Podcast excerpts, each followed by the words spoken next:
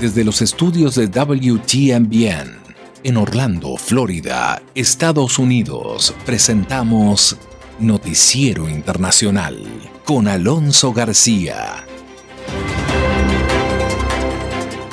Llegamos al primer viernes de septiembre. Hoy es día 3 y es un gusto saludarle y agradecerle por la oportunidad que me da de traerle los hechos más relevantes de Estados Unidos, América Latina y el mundo. Estos son los titulares de la presente edición. La tormenta Ida en Estados Unidos deja nuevos récords de lluvias y de víctimas por el noreste estadounidense. En Estados Unidos se desarrolla lo que se ha denominado la pandemia de los no vacunados. Tendremos toda la información con Cristina Saicedo Smith desde Washington, D.C y un incendio que amenaza al lago Tahoe recibe declaración de emergencia presidencial en California. Llegan los últimos vuelos afganos a Washington, D.C.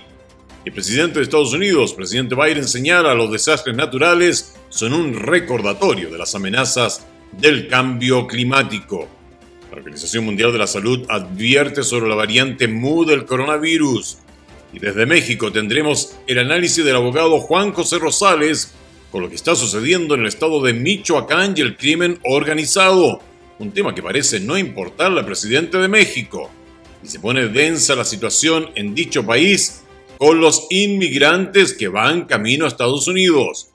Y un informe de una agencia especializada muestra el impacto de las pérdidas económicas a causa de los desastres climáticos. Entre tanto, en Nicaragua, dos periodistas y una ex primera dama fueron acusados por conspiración. Y un informe de Un Mundo Sin Mordaza destaca que la situación de la libertad de expresión en Venezuela continúa deteriorándose. Entre tanto, en Estados Unidos, organizaciones internacionales aseguran que la administración de vacunas de refuerzo contra COVID-19 acentúa la brecha de desigualdad. Todo esto lo tendremos acá en Noticiero Internacional. Estamos presentando Noticiero Internacional. Un recorrido por los hechos que son noticia en Estados Unidos, América Latina y el mundo, con la conducción de Alonso García. Vamos de inmediato al desarrollo de las noticias. La tormenta Ida en Estados Unidos dejó su huella de destrucción en varios estados del noreste del país. Mientras crece el número de víctimas mortales, más de 45 hasta ahora, y de damnificados que lo perdieron todo, cientos de brigadistas trabajan de manera incansable para rescatar a personas atrapadas en sus propias viviendas tras las masivas inundaciones. Desde Nueva York informa Laura Sepúlveda. El área de Nueva York se despertó el jueves con un paisaje devastado por las inundaciones que paralizaron gran parte de sus actividades. Las lluvias traídas por las últimas huellas del huracán Aira dejaron un rastro de muerte, causaron extensos daños en varios estados y expusieron nuevamente la vulnerabilidad del planeta al cambio climático.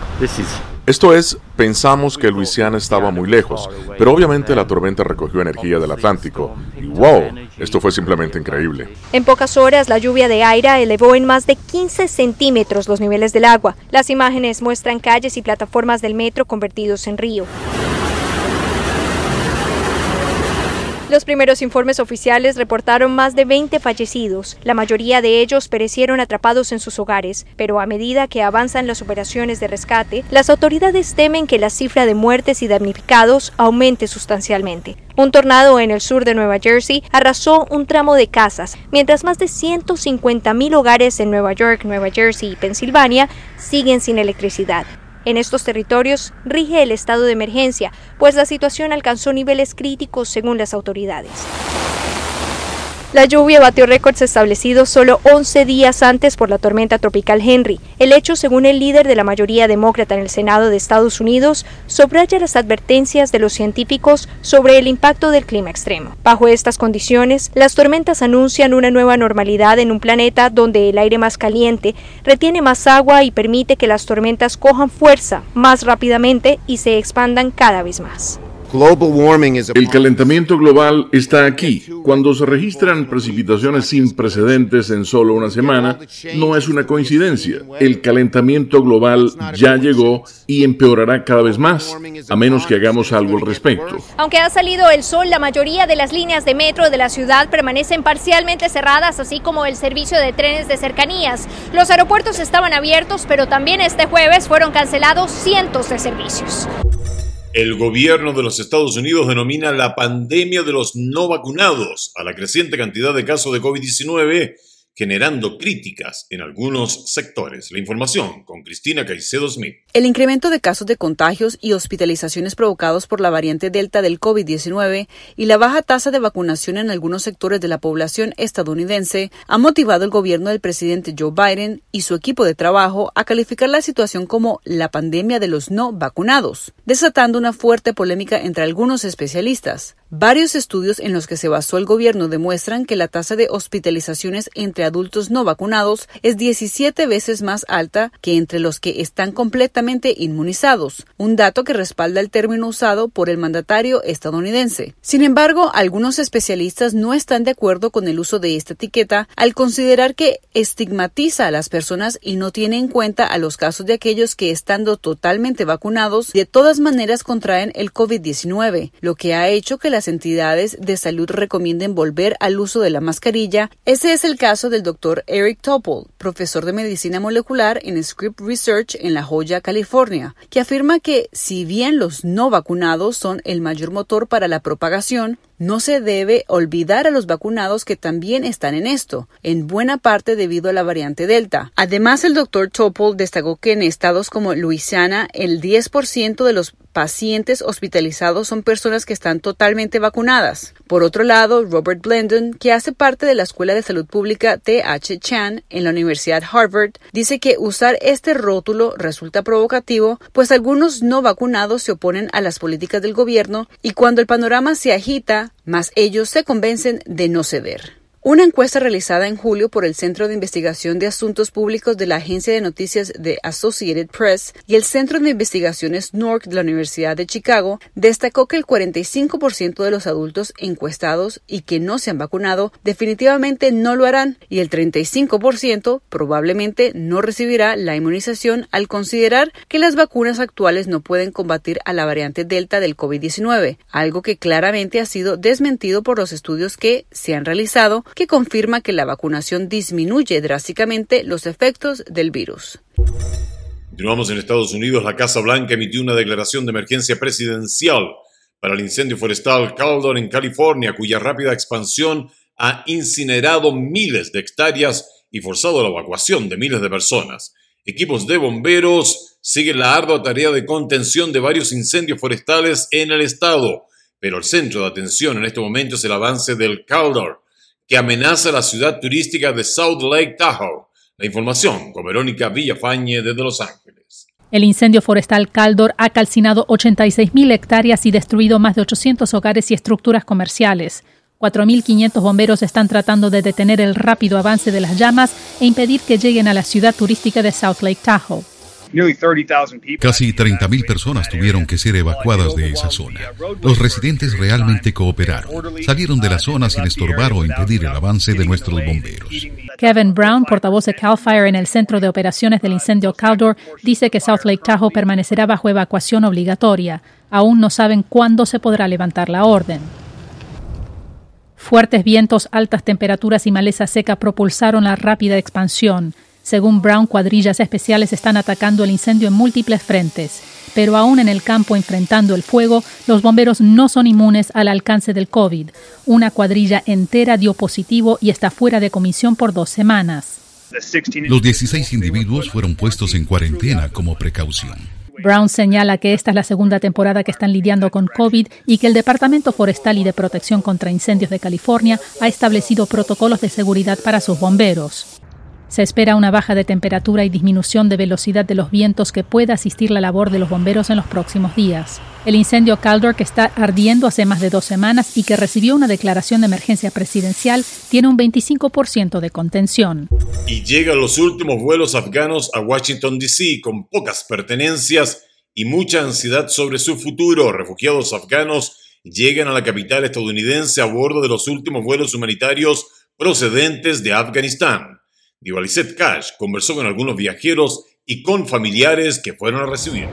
En el aeropuerto de Dulles, en Virginia, este hombre espera la llegada de su padre, uno de los 82 mil afganos que Estados Unidos ha logrado traer en días recientes. Por temor a represalias del talibán debido a su trabajo para Estados Unidos, habló sobre su familia, pero sin mostrar su rostro.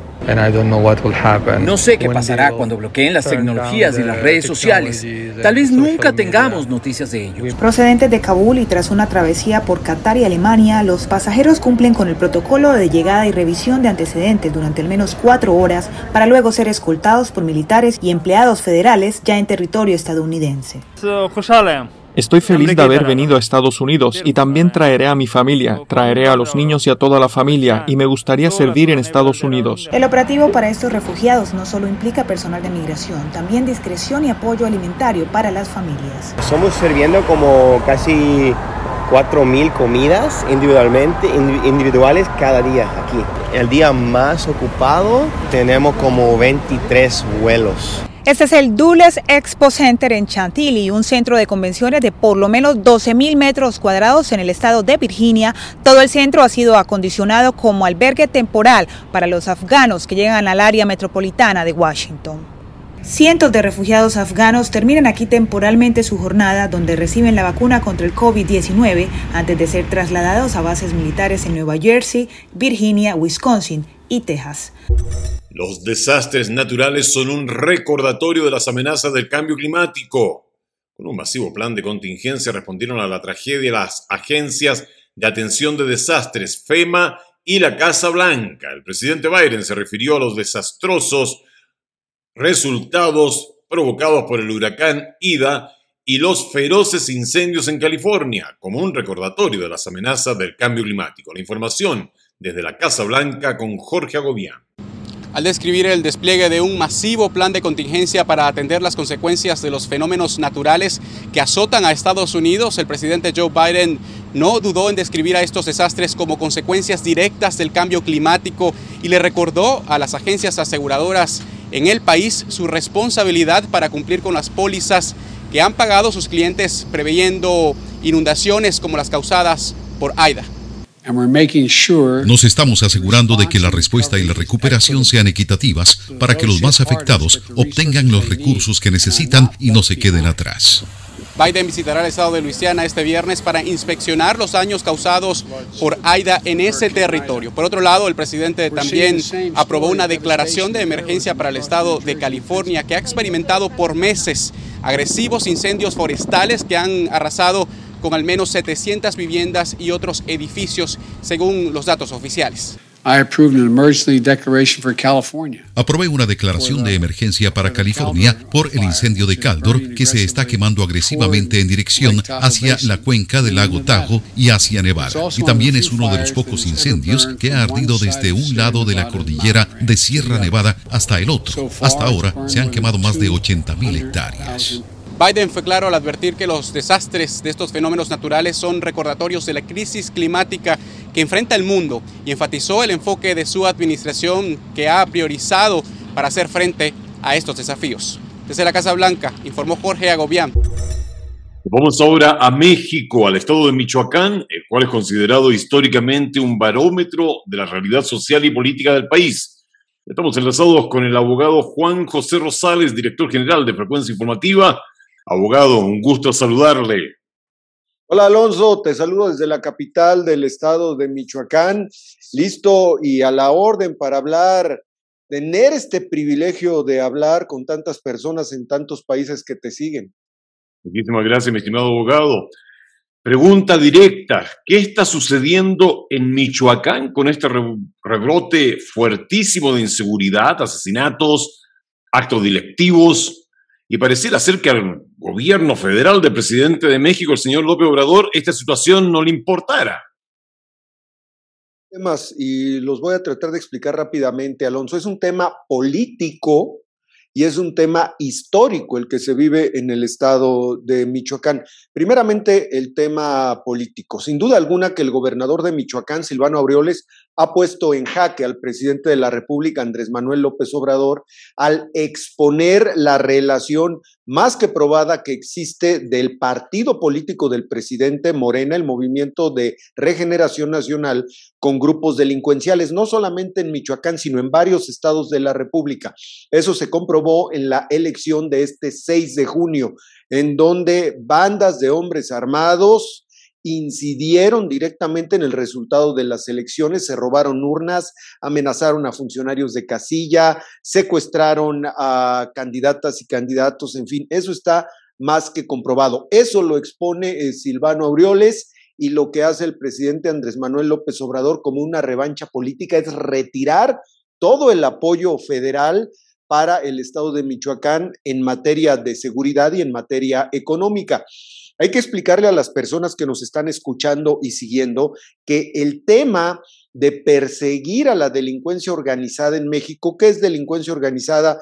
El uso de armas exclusivas del ejército, la ah, detonación de artefactos explosivos, eh, el, el, que existan bandas eh, paramilitares, eso corresponde eh, enfrentarlo, perseguirlo y presentarlo ante la justicia al gobierno federal, no a los gobiernos estatales, y no lo está haciendo el gobierno federal. Lo que estamos viendo es que ni el ejército ni la Guardia Nacional están haciendo nada en Michoacán para enfrentar estas bandas delincuenciales por una revancha del presidente López Obrador o también por un pacto secreto que desconocemos con algunos de los cárteles de la droga y la violencia que existen en México y que eso es conocido en todo el mundo. Ese es el tema político. Ahora vayamos al tema histórico.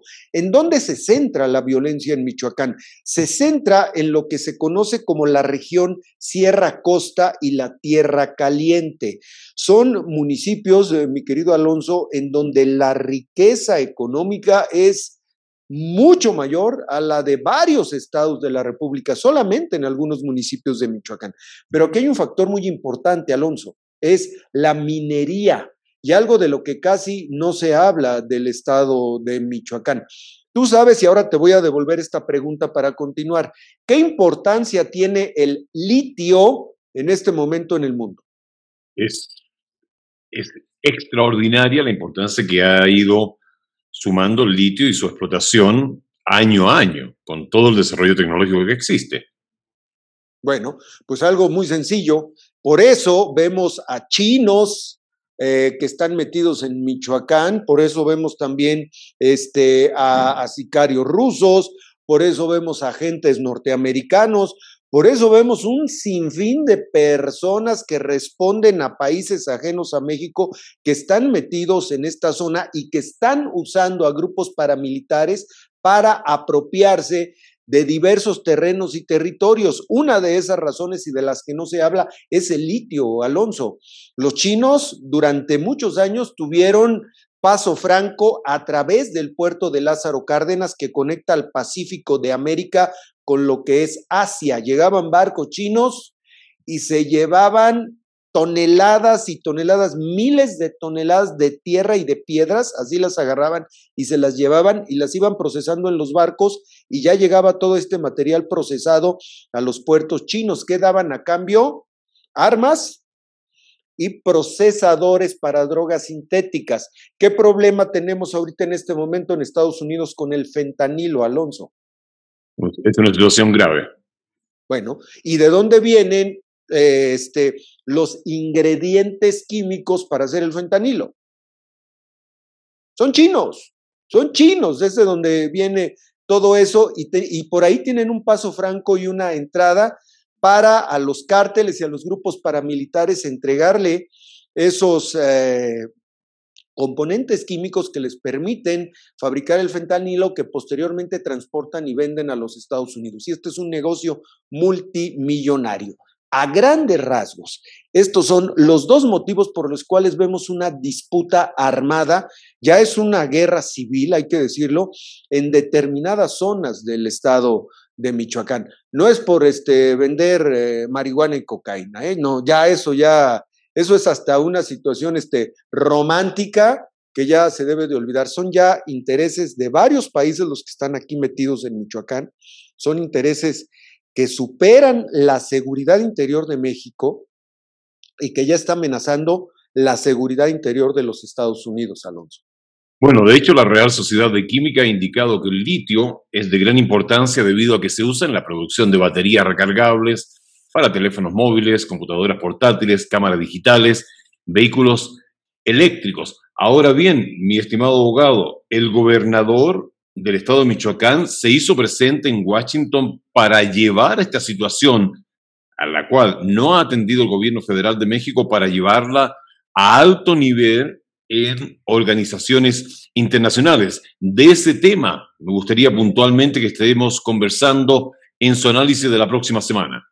Sí, claro, porque no solamente fue ante organismos internacionales, Alonso, estuvo con quien preside el Comité de Inteligencia en la Cámara Baja en el Capitolio de los Estados Unidos, uno de los hombres más importantes de Washington, que no a cualquiera le abre la puerta. ¿eh? Y, y eso sí yo creo que se debe de analizar y puntualizar, porque esto trasciende las fronteras de Michoacán, de México y de los Estados Unidos. Ya estamos hablando de un problema del hemisferio que se está gestando y que puede detonar de manera brutal.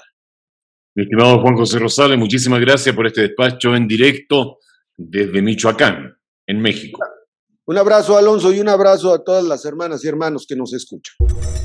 La Organización Mundial de la Salud advierte sobre la variante MU del coronavirus. José Penalete nos cuenta que, según expertos, este linaje puede ser más infeccioso a pesar de las vacunas. Otro obstáculo en la guerra contra el coronavirus. La Organización Mundial de la Salud coloca en vigilancia los casos de infección por la variante MU.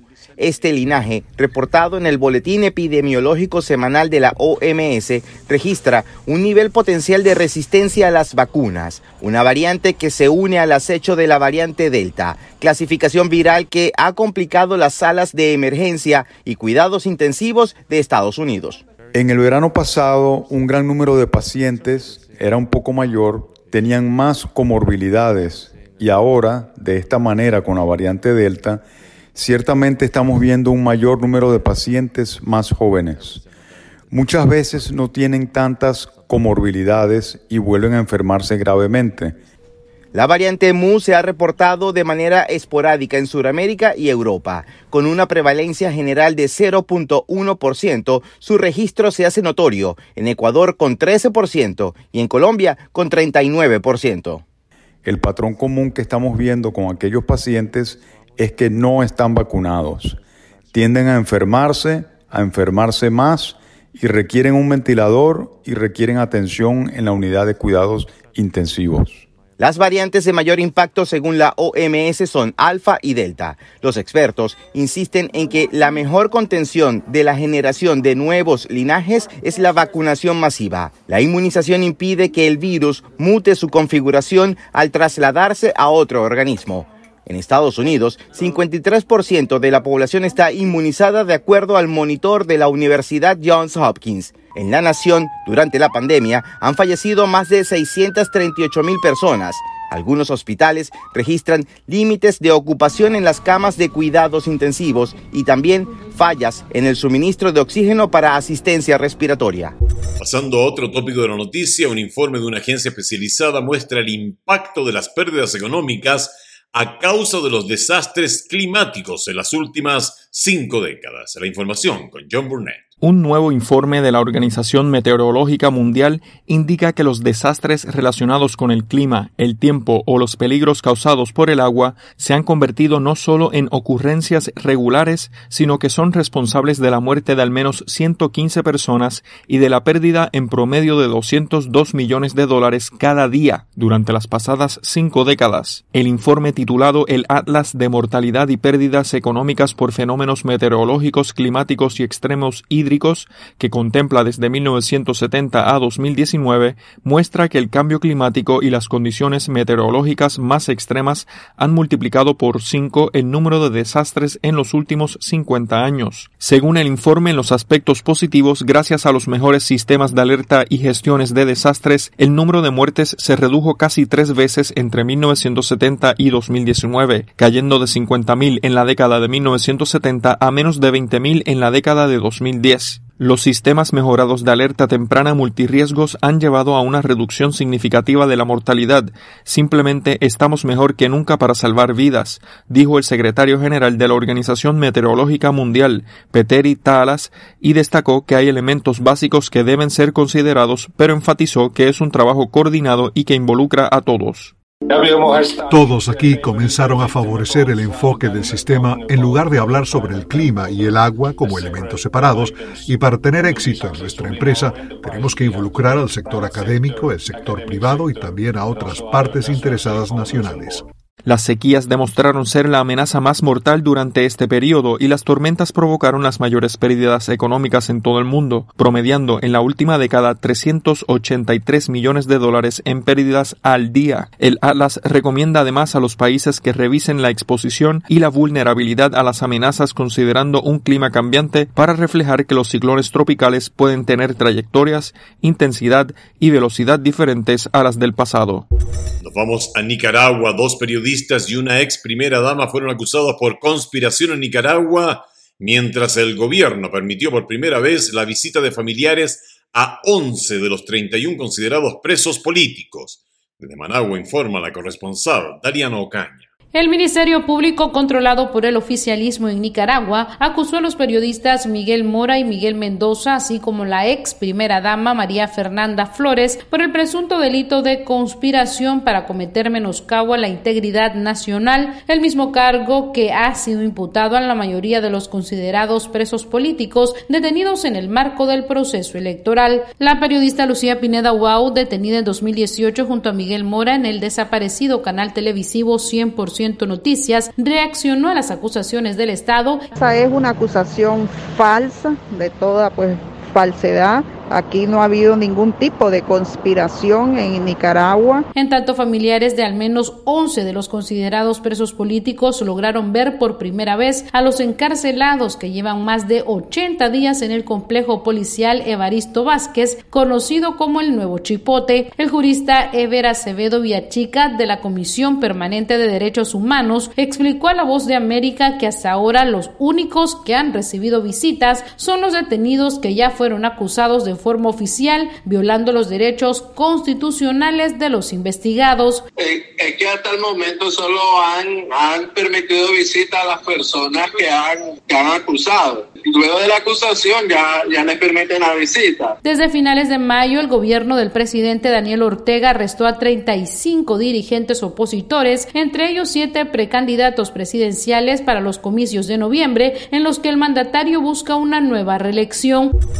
Pasamos a Venezuela. Un informe de Un Mundo Sin Mordaza destaca que la situación de la libertad de expresión en este país continúa deteriorándose. Desde Caracas informa Carolina Alcalde. De acuerdo al informe semestral sobre libertad de expresión 2021 de la organización Un Mundo Sin Mordaza, el Estado venezolano desarrolló una nueva faceta de ataques contra medios independientes e incumplió sus obligaciones de respeto a la libertad de expresión y acceso a la información. Luciana Denicio, miembro del equipo jurídico de la organización, puntualizó que existe una clara intención de criminalizar a los medios que insisten en burlar la censura para lograr un periodismo libre. Las cifras son alarmantes, crecen día a día los hechos por los cuales se busca silenciar a la prensa independiente y a los ciudadanos, y a la vez estos hechos responden a un patrón de persecución y de criminalización contra el trabajo periodístico de los medios. En tanto, la periodista Isabela González expuso que durante el primer semestre del año se registraron al menos 74 casos que contemplan 150 violaciones a la libertad de expresión. Además, destacó que existen 14 normas que regulan de forma directa o indirecta las telecomunicaciones, redes sociales y el espacio web,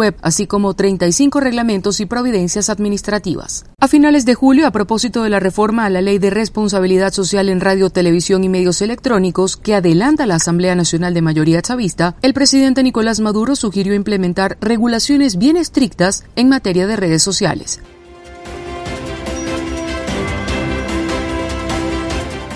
Llegamos así al término del noticiero internacional. Nos volveremos a juntar acá en este mismo punto de encuentro el próximo lunes. Esta ha sido una producción de la WTMBN. Nuestro agradecimiento de Broadcasting Board of Governors por el apoyo que nos da con corresponsales en los lugares de los hechos para darle siempre información a usted de primera mano. A nombre de todo el equipo y amigo personal, le deseamos un maravilloso viernes, un extraordinario fin de semana y por favor, Cuídese mucho.